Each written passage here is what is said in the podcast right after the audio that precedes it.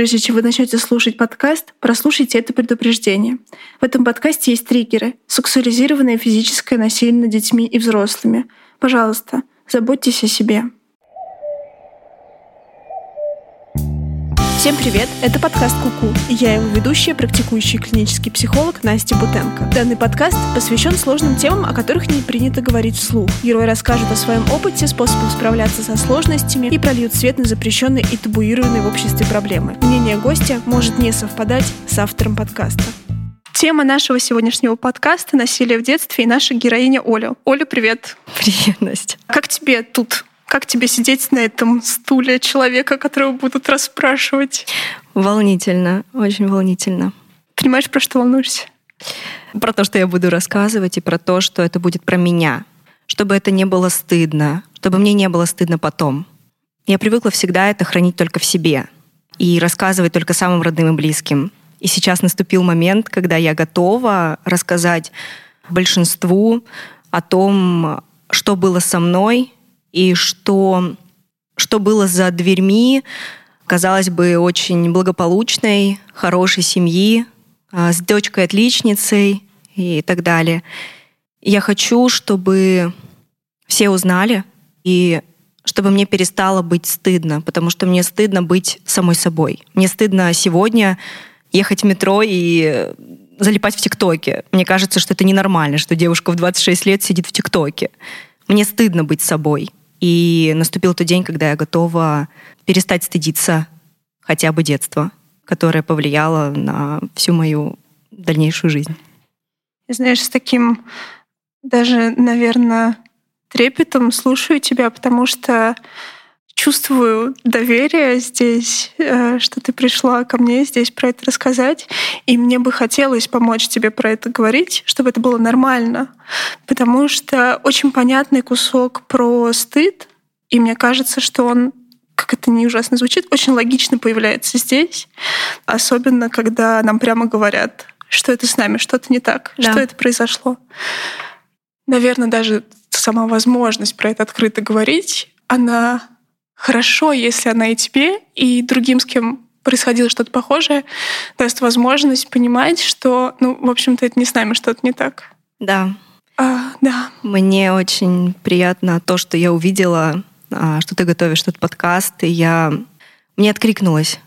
Я давно очень смотрю тебя, и а, мне понятно то, что ты говоришь, и я была готова рассказать тебе — угу. тебе и твоей аудитории, потому что я одна из них, и я, я человек. И мне приятно, что я сегодня с тобой. И тебе говорю первой из тех людей, которых я не знаю.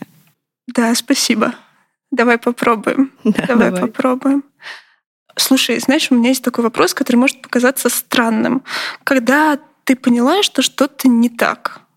Я поняла, что что-то не так только в момент, когда а, мой отчим начал э, залезать мне в трусы. Ага. Только тогда я поняла, что что-то не так. До этого мне казалось, что мой папа меня наконец-то увидел, я заслужила любовь своего отца. Ага. Ты так разделяешь папу отчим? Папой он был до того момента, пока, когда он совершил это. Отчимом он стал после. То есть ага. я я разделяю вот эти вот ага. понятия. В смысле, раньше, до этого момента у тебя было ощущение все-таки, что он какой-то близкий, он свой? Не ощущение. Ощущение о том, что он не близкий, у меня было уже с 7 лет. Ага. То, что мне говорили, это мой папа. До сих пор моя бабушка, моя мама иногда говорят «папа». Да, наверное, это уже сейчас дико. Очень-очень дико, особенно если говорить о том, что я живу в Москве, у меня здесь э, своя жизнь, а не из Челябинской области. Здесь все знают о том, что это мой отчим, и когда мне говорят «папа», у меня режет, угу. сразу режет э, слух, и, потому что у меня нет папы. Угу. В моей настоящей жизни нет папы. Можешь попробовать рассказать, в той мере, в, какой-то, в которой тебе будет нормально, что с вами происходило до момента, когда он залез к тебе в трусы? А он появился в нашей жизни где-то в 3-4 года, и сразу же я его начала бояться, потому что он начал э, вести себя по отношению ко мне очень жестоко. Я боялась с ним находиться одна, а он человек, который служил в горячей точке, mm-hmm. прошел в Осетии миротворцем, служил ему, там, выстрелили в ногу, все дела, и он вот после операционный период приехал наконец-то домой. Он э, был очень жесток, он э, мог мне сказать, э, зная о том, что, например, а, утюг горячий, мог мне сказать, Оль, иди подойди, потрогай, посмотри, ага. насколько он, ну, горячий ли он. И я, соответственно, прямо ладошкой, угу. ну, я точно помню. Я помню, что он меня очень сильно наказывал за то, что я не умею, там, например, считать до ста и обратно в свои там четыре года, то, что я плохо читаю или еще что-то я всегда подвергалась именно физическому насилию. Оно было болезненнее, чем моральное насилие, угу. но все-таки было, и это продолжалось э, всю жизнь, даже после того, как он залез в трусы, это продолжалось. Продолжалось э, физическое насилие. Он тебя бил? Он меня бил, он меня бил железной палкой.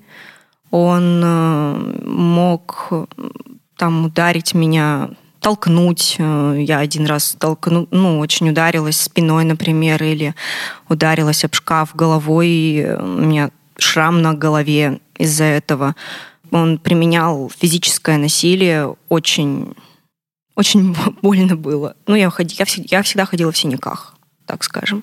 Ага, ну да, ты еще знаешь, так описываешь вот эти примеры с утюгом, и есть ощущение, что они какие-то очень, ну просто сами по себе издевательские, что у них нету даже какой-то подоплеки логической. Нету логики, нету да. логики. Вообще нету. Я, сколько я не пыталась, кроме того, что он психопат, я ничего не могу о нем сказать, потому что логически маленького ребенка, трехлетнего, четырехлетнего, сказать что-то сделать, такое, от чего ему будет больно, но это была история, когда я случайно подскользнулась и вылила на себя кипящий суп. Mm-hmm. А, он на меня наорал и заставил, вместо того, чтобы оказать первую медицинскую помощь, заставил стирать свои вещи, потому что я такая тварь неблагодарная, не понимаю, как мама стирает вещи, я такая неаккуратная и так далее. И мне оказали первую медицинскую помощь мои соседи. Ага, в смысле, они как-то увидели? Или... А, мы, мы жили в общежитии. Я вся в слезах, в соплях шла стирать свои вещи, они увидели, да, это и тайком от него они мне оказали первую медицинскую помощь. Тайком, потому что они знали, что это может быть опасно для тебя? Они знали, что это может быть опасно не только для меня, но и для них. Ага. Потому что не лезьте в мою семью, я сам разберусь, сам воспитываю, сам все понимаю. Он нападал не только на тебя. Ты сейчас при, при переводишь пример словесный. Словесный. Я... Ага, то есть физически он только на тебя нападал. Да, физически только на меня. Ага. Он пытался еще на мою сестру, но я ее всегда защищала и получала вдвойне. Ага, у тебя младшая сестра? Да, младшая сестра, его, его родная дочь. Ага, если она с вами жила? Да. Ага, то есть тебе еще приходилось вступаться за кого-то? Да, и нести большую ответственность. Ты ее переживала как ответственность, что это твоя ответственность? А, мне внушили, что это моя ответственность. Тоже он? Да. Слушай, а как в этой системе вставляется мама? Что вообще с ней-то там происходило? Э, очень сложный вопрос, потому что на него я до сих пор не могу а, найти логический ответ. Могу только рассказать из воспоминаний да, о давай, том, давай. что, например, ну, она всегда могла, э, когда увидит, что я уже избитая, там побитая, она может заплакать. Она может плакать, там, э, причем не себя винить, а винить его, но плакать сама. Плакать, не знаю, не столько, наверное, за меня, сколько за себя. И я не помню, чтобы он э, извинялся передо мной хоть когда-то, но он всегда извинялся перед ней за то, что он так перед сделал. Ней. Перед ага. ней. Перед ней почему-то.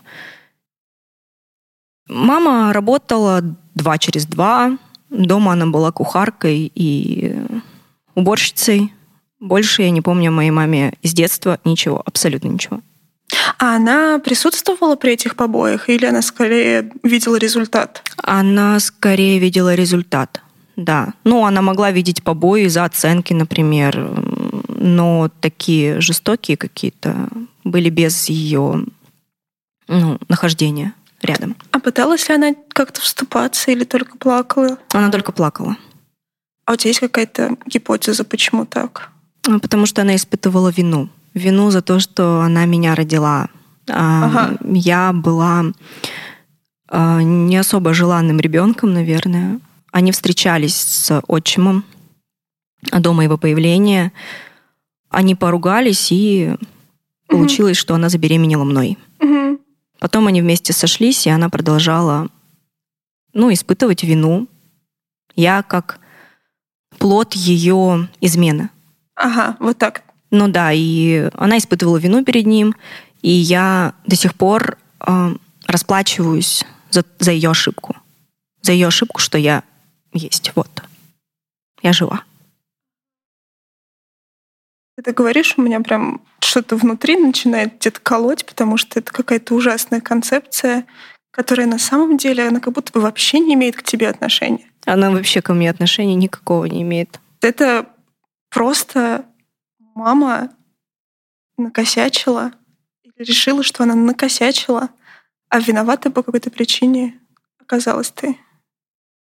Виновата не я, я несу ответственность за ее вину. Mm.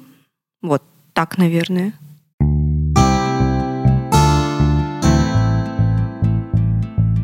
Слушай, а ты кому-нибудь обращалась вот тогда за помощью к ней? Или как это выглядело? Или у тебя не было ощущения, что ты можешь? У меня не было ощущения безопасности, что если я кому-то расскажу об этом, мне потом не будет хуже. Были попытки а, поговорить с ним от моей учительницы начальной школы, но я всегда получала вдвойне, втройне за то, что она увидела. При том, что я никогда не рассказывала. Она видела просто побои, и а, она с ним разговаривала. Но я получала еще больше, как будто это я рассказала. И я знала то, что если я кому-то расскажу, мне или моей, моей сестре или моей маме будет еще хуже, чем сейчас. У меня не было человека, с которым я могла бы поделиться. Тогда еще, особенно у нас психологи не были так популярны, особенно в школе психолог, я даже не помню, чем он занимался и с какими детьми он работал, кроме того, что он проводил тесты на профориентацию. Uh-huh, uh-huh. Все, это все, что делал наш психолог. Я уверена, что до сих пор там так и остается. Ага. Ну да, такой школьный психолог в нашем детстве это неизвестная профессия. Вообще непонятно, чем он занимался, да. Вот мы как раз в предыдущей серии подкаста обсуждали, что часто, когда кто-то пытается вмешаться и, по сути, хочет лучшего, на самом деле делает только хуже, потому что агрессия агрессора все равно а, возвращается на ребенка. Да, да, так и было. Потому что помогать не умела. Нужно помогать, наверное, какими-то другими вещами, нежели просто поговорить с ним и отпустить домой. Возможно, привлечь какой-то ответственности, разговорить меня. Разговорить меня тогда, ну, разговорить ребенка легко. Они меня спрашивали один раз, там, из серии, а как ты ударилась, почему так получилось? Я говорю, да я спрыгнула с бомбоубежища там, упала. Но очевидно, что это не так. Это очевидная рана от того, что ты ударилась об угол, а не об ага. тупой предмет. Никто, никто не хотел, и все закрывали глаза, никто этого не видел. Делал вид, что не видит. У тебя есть ощущение, что они, скорее себя так просто успокоили, что типа, на, ну, ну хорошо. Да, да, типа спросили, ну, хорошо. А я, я никогда не, не видела ни в ком защитника. Ну, чтобы вот я рассказала, и меня реально защитили. Да. Мне до сих пор сложно возвращаться в детство самой взрослой и сказать ребенку, что ну все хорошо, смотри, я здесь, я рядом. Но ребенок не верит, потому что нет. Я там все равно одна. Я там все равно одна, и если ты мне скажешь, что сейчас все хорошо, ты уйдешь, и все а будет прежним. Да. Мне до сих пор, ну, в терапии очень сложно да, коммуницировать да. с собой ребенком, потому что ребенок знает, что дальше будет все как и было, ничего не изменится. Да, вот это ощущение, что я все равно остаюсь здесь, и это продолжается. Да, да, ничего не изменится. Угу. Ну да, как будто бы здесь даже может быть просто фантазия о том, что это все закончилось. Она может быть наиболее нереалистичной, но намного более помогающей, чем все остальное. Ну да. Но я с детства была ребенком, который не верит в сказки. Мне рано пришлось повзрослеть. Да, как будто бы рано пришлось столкнуться с тем, какая реальность на самом деле. Да, я рано стала взрослой. Слушай, а, я хотела тебя спросить про сексуальное насилие. Тебе сейчас нормально, если мы сюда перейдем? Да. Хорошо. Ага. Как это началось и сколько тебе было лет? А, я не помню, сколько мне было конкретно лет. Мне кажется, лет 14-15. Началось это с того, что он залез в трусы своей рукой, пока мы там смотрели фильм под одеялом, а, и начал там что-то делать. Угу ну, для меня тогда это было что-то делать. В смысле, ты тогда не знала о том, что такое секс и как это устроено? А, я тогда... Я тогда это не испытывала сама. Ну, то есть я не знала, mm-hmm. что это... Мне как-то было это странно. И это продолжалось потом дальше, дальше. Но потом я сказала, что нет, перестань, мне, мне не нравится. А, на что он мне сказал о том, что я тебе готов рассказать сейчас историю. И начинает мне рассказывать о том, что он не мой родной папа, что он мой отчим, а, что мой родной папа, его тоже зовут Женя, что он там был таксистом из, из этой серии. Не особо уверена, что это правда, а, потому что он знает это со слов мамы. Я очень тогда Помню, я уставилась в одну точку и поняла, что дальше, ну, как бы, это разделилось на мир до и после. Я как бы до сих пор думала о том, что, ну, ну если что-то, ну, я еще тогда, когда он еще залез в трусы, не особо до конца понимала, что это мой неродной папа там или еще что-то. Не до конца еще теплилась надежда какая-то что это просто его способ сказать мне «люблю», там, не знаю. Ну, это да, как-то... Да. Со мной никогда не разговаривали о сексе, там, о каких-то там, о месячных да. никогда.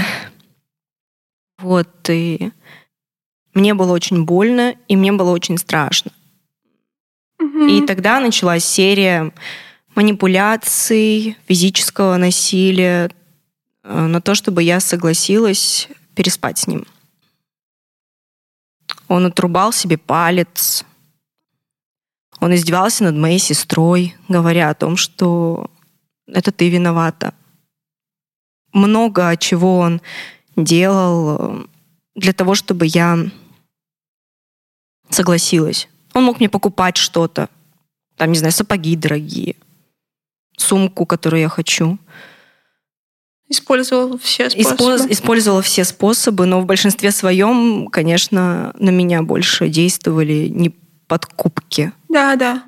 А именно какое-то такое насилие, даже не физическое, а именно вот я сделал, это все из-за тебя. Uh-huh. А если ты этого не сделаешь, то это продолжится еще больше будет. Первый раз случился Мама работала, он отправил сестру в магазин. Мама работала в магазине. И тогда играл мультик «Винкс». До сих пор ненавижу этот мультик. Он у меня всегда ассоциируется с, с моим первым опытом. А мне было, мне было приятно, и одновременно я испытывала вину за то, что мне приятно. Ага. Ну, потому что ну, он, он умел выполнять манипуляции какие-то, да. чтобы мое тело э, реагировало, реагировало да. возбуждалось. Он мог включить порно, например. Я не могла не отреагировать, но я всегда не хотела, чтобы оно реагировало. Ну, то есть я себя останавливала, но оно не останавливалось. И мне было больно, мне было страшно. Я всегда мечтала, что если мой первый раз произойдет с кем-то, то это будет человек, которого я люблю, угу. которого ну, как у всех девочек, которого я люблю, с которым я хочу быть всю свою жизнь. Ну, вот первая любовь, вся вот эта вот ванильная история. А тут вот так. Такое поломали эту возможность. Да, он ломал все, в том числе и, наверное, мои мечты, мою надежду какую-то. Всегда ломал. И а у меня еще такая э, особенность организма. При первом половом акте не у всех выделяется кровь. Да, да, да. И он меня называл шлюхой, он меня называл то, что а, я все-таки с кем-то спала, я все-таки... И, короче, помимо того, что мне было еще физически и морально плохо, меня еще и наказали за то, что я да, это да. сделала. И это было ужасно. И это продолжалось. Продолжалось дальше. Это периодически я заканчивала. То есть я говорила, все, все, все, я не я все. И шло в следующие этапы. Там он мог э, закидываться психотропными веществами, спать целыми сутками. Он очень много пил. Он ломал себе бедро, ну и так далее и тому подобное. Все, лишь бы я сделала это. Ну, в большинстве своем он а, подвергал физическому или моральному насилию мою сестру. И он знал, что это моя, да. моя болевая точка. Это моя болевая точка. Нашел какой-то способ, как да. точно получить то, что ему нужно. Это издевательство над следующим. Да, да, это даже не надо мной, а над сестрой. И даже не над собой. Вот просто сестра, и все. Ты рассказываешь, и я так ловлю себя на мысли, что это настолько ужасно и настолько неправильно, что это все происходило. И вместе с тем это ведь на самом деле довольно часто происходит. И как будто очень хочется защитить. Ты, ты знаешь, так рассказываешь эту картинку, это тебе просто хочется прийти, забрать оттуда и вообще больше не отдавать обратно. И особенно, когда ты говоришь про место что я себя винила за то, что мое тело реагировало. И несмотря на то, что сейчас есть огромное количество информации о том, почему оно реагировало, и что вообще никакой вины твоей в этом нету, и то, что это не говорит о том, что ты этого хотела или сама в этом виновата, и что, не знаю, там, что в общем, да, я к тому, что здесь как будто прям очень сильно хочется нормализовать, что это так и работает. И более того, когда второй человек на это специально воздействует и понимает, что это так и будет, а потом еще использует это как манипуляцию сверху, это создает такую огромную ловушку в голове, что как бы даже нет возможности самой про это подумать а, каким-то другим способом, что это все не связано на самом деле с тобой. Да, ты говоришь сейчас очень логичные вещи. Да, да. Очень логичные, но, к сожалению, они не работают так, как э, ты об этом говоришь. Ну, да, то есть да. они не работают так, как написано в книжке. Я, зная это, продолжаю себя дальше э, ненавидеть за это. Я знаю, все, я знаю. Но внутри от этого ничего еще пока не поменялось. Я продолжаю продолжаю испытывать такую неприязнь к себе за это.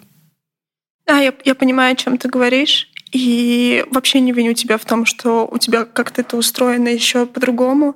Мне кажется, что э, это может требовать очень много времени. И при этом, знаешь, я здесь как представитель общества, давай это так назовем, э, мне важно это произносить вслух, потому что я здесь начинаю чувствовать свою ответственность в том, чтобы про это сказать и сказать тебе, что я тебя не виню в том, что это произошло, и не считаю, что ты в этом виновата.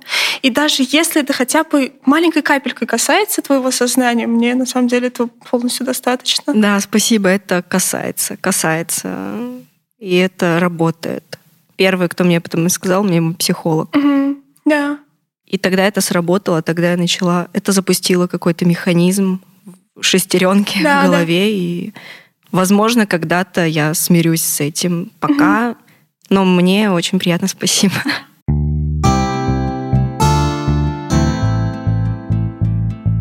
Слушай, а как ты вообще решила обратиться к психологу, и что было поводом? Эта ли история была поводом? Да, конечно. Это наложило отпечаток э, на всю мою жизнь, на то, кем я являюсь сегодня и какие решения принимаю каждый день. Обратилась я к психологу от того, что я не хотела иметь дочь. Угу. Я не хотела иметь дочь, чтобы она не испытала того, что испытываю я, чтобы как будто моей защиты было бы недостаточно для того, чтобы с ней это не произошло. Также я, я заранее ее, ее ревную к своему мужу, Мгм. свою дочь. И понимая о том, что я хочу детей, но не хочу дочь. Мгм. Ну а как это? Это же не работает так. э, э, Я же не выбираю, Да, кого ага. родить и так далее. В большинстве своем я пошла это для того, чтобы у меня были здоровые отношения и хорошая семья.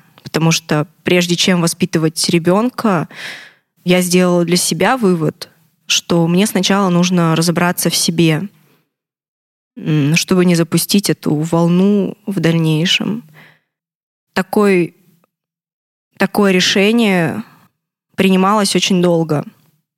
Мне было страшно, как это рассказывать о себе кому-то, как это открывать, не просто рассказывать это со стороны, Мгм. как это открыть другому человеку всю себя полностью, все свои потаенные уголки, которых ты даже сама уже просто забыла. Ты это вычеркнула, как будто бы вычеркнула из своей жизни. Но это не Мгм. так. Я решила, что, ну, уже, уже пора. Уже пора туда идти, и я уже готова. Зная о том, что терапия — это очень тяжело, очень а, долго.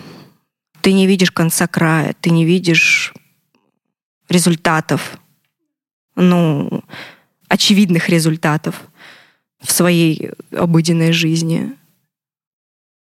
Да, я, ну, вот к тому, что я решилась, когда я а, захотела уже нормальной семьи, захотела нормальных отношений и захотела детей. Да, вызывает много уважения. Знаешь, вот это место, где ты говоришь про то, что я понимаю, что есть последствия, и я не хочу их переносить дальше. Я, по крайней мере, это так слышу. Да, я не хочу эту цепную реакцию дальше запускать, потому что я уверена, что у моей, у моей мамы была такая же ситуация, как и у моей бабушки. Они и воспитывали тех людей, которые а, Мгм. это допускали в Мгм. жизни. Да, вот эта история такая, она передается и передается. Вот эта беспомощность, какая-то невозможность сопротивляться. Да, и что я пережила, значит, и ты переживешь. У меня же тоже детство было не сладким. Ну, вот это еще. Смирение такое. типа. Да, да, да, да, да. Ага. Это очень работало когда-то, но я поняла то, что это не будет работать с моими детьми. Я не хочу, чтобы это работало с моими детьми, так скажу. Это Мгм. могло бы работать. Ну да, да, вполне. Да, Почему но нет? я не хочу этого. Ага. Когда ваши отношения с ним закончились? Если вы вообще перестали общаться? Э, В 18 лет, когда я уже поступила в Москву, а, я уезжала, и тогда наши отношения прекратились. Вообще руины сразу же возникли. А, Я тогда встречалась с молодым человеком, и он первый человек, которому я рассказала о том, а, что со мной происходило. Я никогда, наверное, не видела мужчину, который плачет. Он плакал. И он мне сказал, Оль, расскажи своей маме. Расскажи своей маме, чтобы твоя сестра, ну, не попала в ту же ловушку, в, ту- в которую ты попала, потому что моей сестре тогда было 13. Ровно столько же, сколько мне было, когда это все началось. Ну и я рассказала, рассказала маме. Мама Аля была в шоке. В тот момент мне казалось, что она была в шоке. Она А, такая, «А, вот я с ним разведусь, я с ним разойдусь, я с ним сегодня поговорю. И потом мама пропадает. Пропадает на 7 дней. Я ей звоню. Ну, звоню на протяжении 7 дней, она все говорит, я, не, я занята, мне пока некогда. Потом она мне просто говорит, Оль, я не ушла от него. Угу. Я с ним осталась. Ну и тогда началась э, волна негатива с его стороны в мою сторону. Начались сообщения, я тебя убью, я тебя найду, я убью всех твоих детей. Милая, я дождусь, пока ты повзрослеешь, когда ты будешь счастлива, у тебя будут дети. Я просто приеду и прибью всех, кроме тебя. Ты останешься одна. Мне до сих пор ну, страшно, что это возможно, но это страшно где-то внутри. Я понимаю то, что он да, этого да. не сделает, потому что он слабак. Он может только с детьми так себя вести, а со взрослым человеком, который может постоять за себя, он просто ну, ни на что не способен. Да, но при этом это довольно изощренный способ издеваться. Это работало. Работало какое-то время, пока я не поняла то, что этот человек, он, он ничто. Но я могу сказать, что я до сих пор его боюсь. Mm-hmm. До сих пор. А ты в Москву специально пыталась поступить, чтобы уехать оттуда? Или это было не связано? Поначалу, ну, я училась на отлично, вот лицей, в котором я училась, они всегда говорили о том, что вы должны поступить э, в Москву, Челябинск, Екатеринбург, Санкт-Петербург и так далее.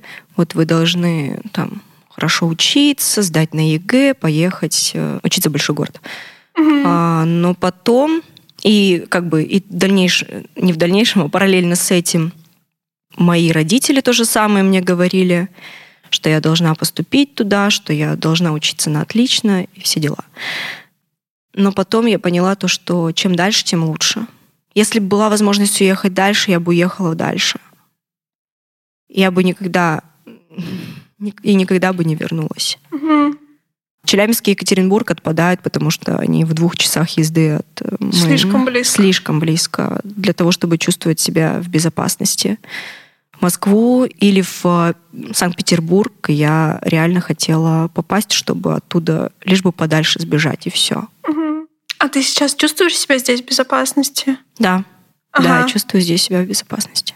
Да, мне кажется, это важная такая штука про то, что я все-таки смогла уехать куда-то, где не так просто ему добраться. Да. И я уверена, то, что не то, что так просто добраться, он просто сюда не приедет, и все. Mm. Я уверена в этом на все сто процентов. В смысле, испугается сам? Да, думаю, да. Да, это, конечно, еще хуже его характеризует. Насколько было вообще возможно хуже? А уже, уже в минус пошел.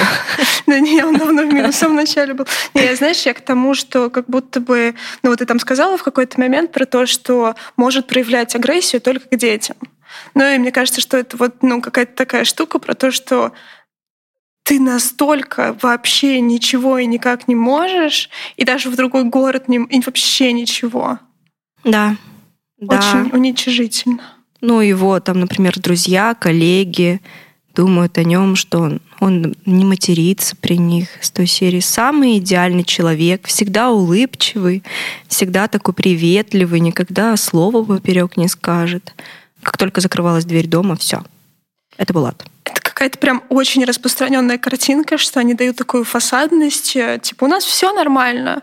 И, в общем-то, этим себе и набивают очки. Мне кажется, что я не знаю, насколько они осознанно это делают, не уверена, что всегда, но, наверное, где-то да.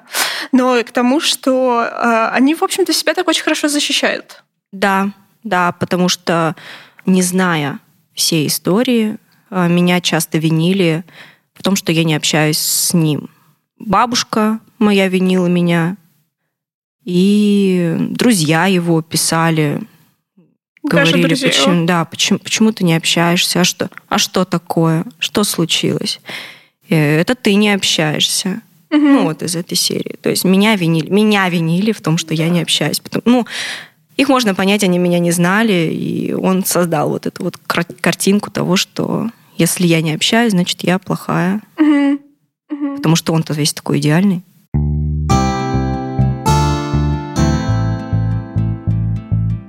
А сейчас ты ездишь туда-обратно или... Да, я езжу обратно. И я не скажу то, что я его не боюсь. Это закрытый атомный город, в котором я а, жила. Куда вход по пропускам, въезд по пропускам, все дела. Он маленький, все друг друга знают. И вероятность встретить его на улице, проезжающего на машине, очень велика.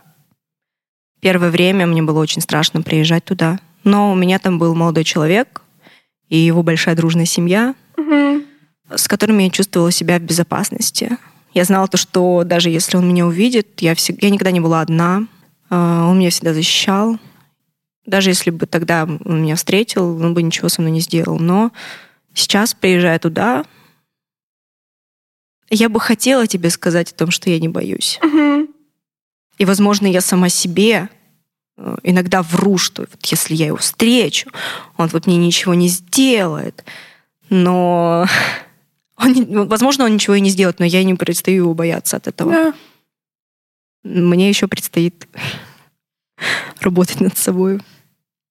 Я предполагаю, что это ощущение небезопасности, оно немножко на дологическом уровне находится. Да, да, на ощущениях. Да. Не, да. То есть я тебе говорю о том, что он ничего со мной не сделает, но внутри еще остается. И вполне возможно, что это переживание, но скорее про то, что уже что-то сделал. Вот оно туда куда-то обращено. Да.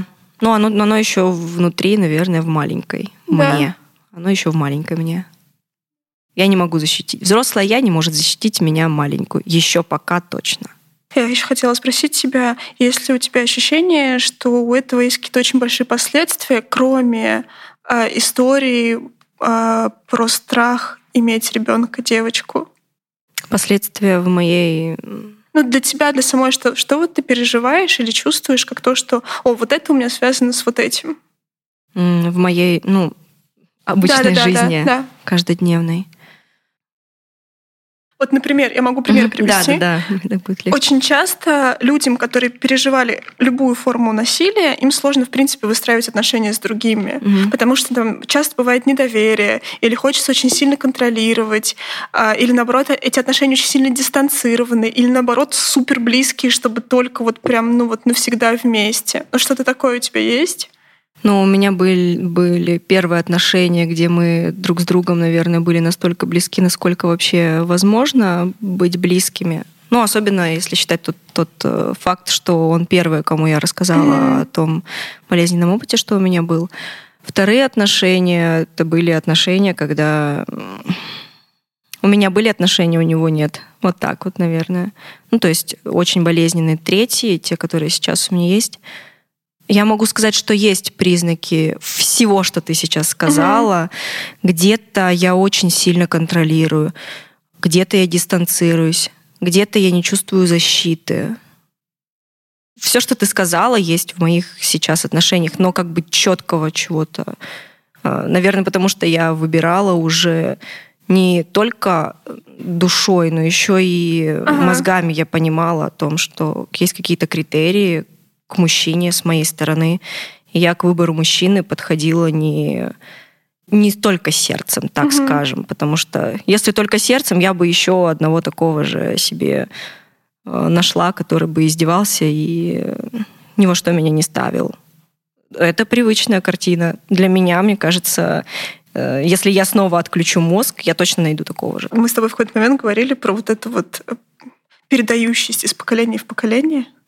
А, Я просто вспомнила про это, потому что часто такие отношения люди заводят из идеи «лишь бы был». Вот абы какой, другого не найду. Пусть будет вот ну плохонький, но свой. И вполне возможно, это просто моя фантазия. Да-да-да-да-да. Вот. Вполне возможно, здесь, знаешь, есть какая-то история про как будто бы страшно, настолько страшно остаться одной. Я, может быть, даже в большей степени здесь про маму, бабушку. Вот. Что как будто бы с любым лучше, чем со своей пустотой или страхом этим внутри. Да, да, это сто процентов так.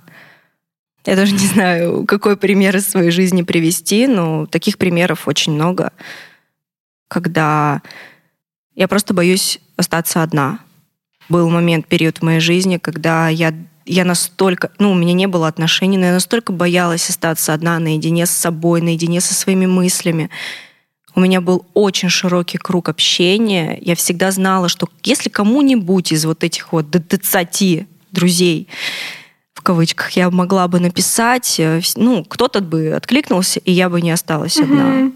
Я всегда заливала все алкоголем, э, тусовками и так далее, лишь бы, лишь бы не оставаться одна, одна наедине со своими мыслями. Хуже для меня не было ничего на свете.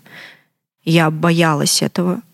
Но сейчас уже не так. Сейчас я могу отшельником сидеть дома и э, чувствовать себя очень комфортно угу. с собой собой. Мысли стали переносимыми или просто появилось что-то еще там внутри? Знаешь, вот просто из какого-то опыта, работы, я часто вижу эту картинку, когда э, с человеком внутри когда человек находится внутри процесса вот этого насилия, угу. любого, там все время есть даже какие-то навязчивые мысли про то, какая я, что со мной происходит, как мне с этим жить. То есть они как будто бы вот очень воспринимаются физически близко, угу. вот эти мысли. А когда проходит какое-то время, и, например, человек оказывается один, ну там год-два, угу. то там находится место чему-то еще ой, я еще могу думать про свою угу. работу, угу. или, о, прикольно, я вот сейчас смотрю сериал да, и нормально его выдерживаю. Нет, у меня не так. У меня сериалы не работали, ничего не работало. Угу. Как раз через год, два, три, четыре я еще... Ну, это, это всегда было очень близко. Угу. Сейчас, наверное, а, появилось объяснение всему. Угу. И тогда, когда у меня ответов, может быть, в общем, есть какие-то ответы, я не скажу, что их больше, чем вопросов во мне и так далее. Когда я, я могу это переносить тогда, когда я знаю, тогда, когда я могу принять. Я не боюсь этого, я принимаю. Я принимаю, что со мной это было, и мне так гораздо легче. Я не бегу больше от этого. Я остановилась и, и обернулась назад. А, я встретила это с э, огромными глазами и желанием разобраться в этом, ответить на миллиард своих вопросов, э, еще миллиард, чтобы появилось. Да. А, когда есть объяснение, у меня есть э, почва под ногами. Когда его нет, я грязла в иле, из которого я не могла вылезти. Угу. Вот так скажу. И поэтому я бежала. Да, и вообще очень понятно объясняешь про то, что когда пытаешься про это не думать или не говорить ни с кем, игнорировать, то оно только растет, как такая да. тень огромная. Да. И парадоксальным образом, когда ты да, даже, кстати, не обязательно это делать с психологом. Очень часто помогает хотя бы понемногу касаться каких-то кусков и просто не ну, отмахиваться, угу. а просто мочь про это думать, иногда даже вслух говорить. И оно как будто бы перестает быть просто огромной кучей, она становится хотя бы разными Маленькими, кучками. Да, да, да, кучками, да. с которыми ты можешь справиться, да. Да, что она не, не просто огромная, беспорядочная и больше и больше. Она на самом деле действительно больше и больше, потому что наверняка вопросов становится больше, они сложнее, Сложно, к большему да. количеству людей. Да. Не да. только к себе, к самой. Да. Там появляются вообще другие фигуры. Как вы, блин, все это вообще игнорировали? Да, да, это факт.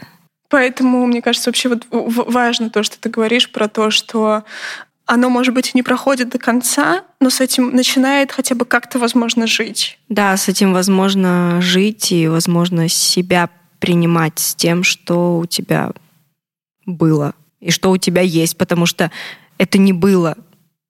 Это у тебя остается до сегодняшнего дня и будет и в будущем тоже. Угу. От того, что ты бежишь, оно больше прошлым не становится, так скажем. Да, это прошлое да. в тебе есть и сегодня и завтра, и послезавтра оно тоже будет. И как бы э, это про принятие, про принятие себя и принятие своего опыта и возможности жить с этим дальше. Мне кажется, ты сейчас прям очень важную штуку говоришь. А, я, кстати, думаю, что тем, кто может слушать подкаст, она может звучать даже диковато, но она правда важная про то, что а, даже в терапии мы не пытаемся сделать так, чтобы этого опыта как будто бы не было. Не, вообще ни, разу. да. И вы не пытаетесь изменить нас. Да. А вы пытаетесь а, сказать о том, что это нормально, быть той, кем вы являетесь сегодня. Потому что я пришла в терапию, и я думала о том, что я стану другой, я стану нормальной, угу. я стану как все. Ну, понятно, что понятие как все у всех разное, но когда-то у меня очень понятно оно было. объясняешь, да, да, да. Да. И я очень хотела нормальной семьи, нормального мужа. Там, э, но в терапии нету слова нормально и ненормально. Есть слово ты, и ты такая, какая ты есть. И если в тебе есть во мне есть частички отчима, во мне есть часть, которая отвечает за агрессию, за неконтролируемую агрессию. Я от нее бежала как от огня. Я ее боялась, но я остановилась, оглянулась и увидела то, что эта частичка меня, она частичка меня, она не вся я, да, и да. она не больше меня. И это не про то, что психолог мне сказал, что этого нет. Типа, ну, сделай вид, что этого нет. Или, ну да, да. «Ну, изменись, изменись, этого не будет. Э, там, а, смотри, это плохо, плохо быть такой агрессивной. Она мне сказала о том, что по-другому не будет. Да, ты да. такая, какая ты есть. И просто найди ей место в своей жизни. Да, найти ей место в своей жизни. Да. Хорошо звучит. Дай ей возможность быть в тебе. Да, да, ты знаешь, для меня это даже как-то успокаивающе в этом месте звучит. Оно не вызывает вот этого внутреннего сопротивления, как идея, например, все поменять. Да. Изменить это прошлое, игнорировать его или сделать себе, не знаю, убрать, отрезать, как это возможно. Ам амнезия. Да, да. Просто что-то такое туда себе всадить, чтобы оно полностью Потому что понятно, что это все равно какая-то твоя история, которая тебя сейчас вот сюда приводит. Да, ведь из этой истории есть не только негативный опыт, но есть и позитивный опыт. Я очень эмпатична, я, я очень хорошо чувствую людей. Я знаю, когда говорить и когда не надо говорить. Я знаю, я, я могу найти подход к любому человеку. Я очень трудоспособна. Говорят, что я умна. Не могу так сказать про себя, это было бы очень эгоистично уровень образованности достаточный, так скажем. Очень много плюсов, возможно, даже то же самое количество, что и минусов. И угу. Я бы сказала, что я не опираюсь на минусы, но это не так. Как бы это слишком идеализированное что-то. Да, да. Но а, видеть то, что этот опыт принес тебе не только боль, да. а и принес свои плоды, с которыми каждый день тебе легче живется, что ли. Да, вот это тоже важное место про то, что э, это даже не просто плюсы какого-то опыта, а это скорее про то, что там внутри что-то такое выросло, что позволяет вообще, в принципе, адаптировать себя ну, к реальности. Ну, типа, что я там, не знаю, не, не сломалась, что я не стала каким-то плохим или злым человеком, а про то, что вообще-то я смогла, блин, уехать оттуда, вообще построить здесь свою жизнь. Да, да. Я вижу в себе очень много таких черт, которые про лидерство, про, там, не знаю, целеустремленность, про силу. А, понятно то, что определенное количество времени в своей жизни я была только в этой роли, mm-hmm. в этой роли целеустремленной, сильной, независимой, все свои вот эти вот качества а, реализовывала, но в недавнем времени мне пришлось остановиться, потому что уже было невозможно. Угу. Невозможно, и я вот три месяца ничего не делаю. Ну вот вообще я остановилась, да. И сейчас поняла то, что э, нужно лавировать ага. такие состояния свои вот эти все сильные с теми слабыми, что во мне тоже как бы есть, но почему-то я их вообще Вообще какой-то закономерный этап, вот эта гиперкомпенсация через э, «я очень сильная, я совсем могу справиться», и она тоже имеет место быть, потому что через это ты наверняка тоже понимаешь, что ты вообще-то очень много чего можешь выдержать и много чего можешь сделать. Очень много. Да. Я могу выживать но жить я не научилась. Угу. Учусь жить я только сейчас. Угу. Выживать я умею лучше, чем кто-либо, мне кажется, в этом мире. Я, как, знаешь, себя иногда сравнивала с акулой, которой всегда нужно плыть, не останавливаясь, чтобы оставаться Вперед. такой хищницей, да. да, чтобы ее никто не тронул, чтобы она вот такая была вся акула. Очень здорово слышать про то, что ты сейчас пытаешься вот этот объем внутренний ну, найти внутри себя, про то, что и я разный могу быть, и по-разному могу жить. Да, да, это мой такой определенный этап, и подкаст — это один из тех э, возможностей э, открыть себя новую, себя внутри и дать месту этому быть. Не знаю, поняла да, ты или да, да. Вот так вот. Чтобы твой голос просто прозвучал, Да. чтобы твоя история прозвучала. Да, потому что я не только сильная и независимая, есть еще такая часть меня, Мгм. которая сломленная, слабая, Мгм, детская мгм. и все такое. Очень-очень разное, да, да. Очень разное, Да. да.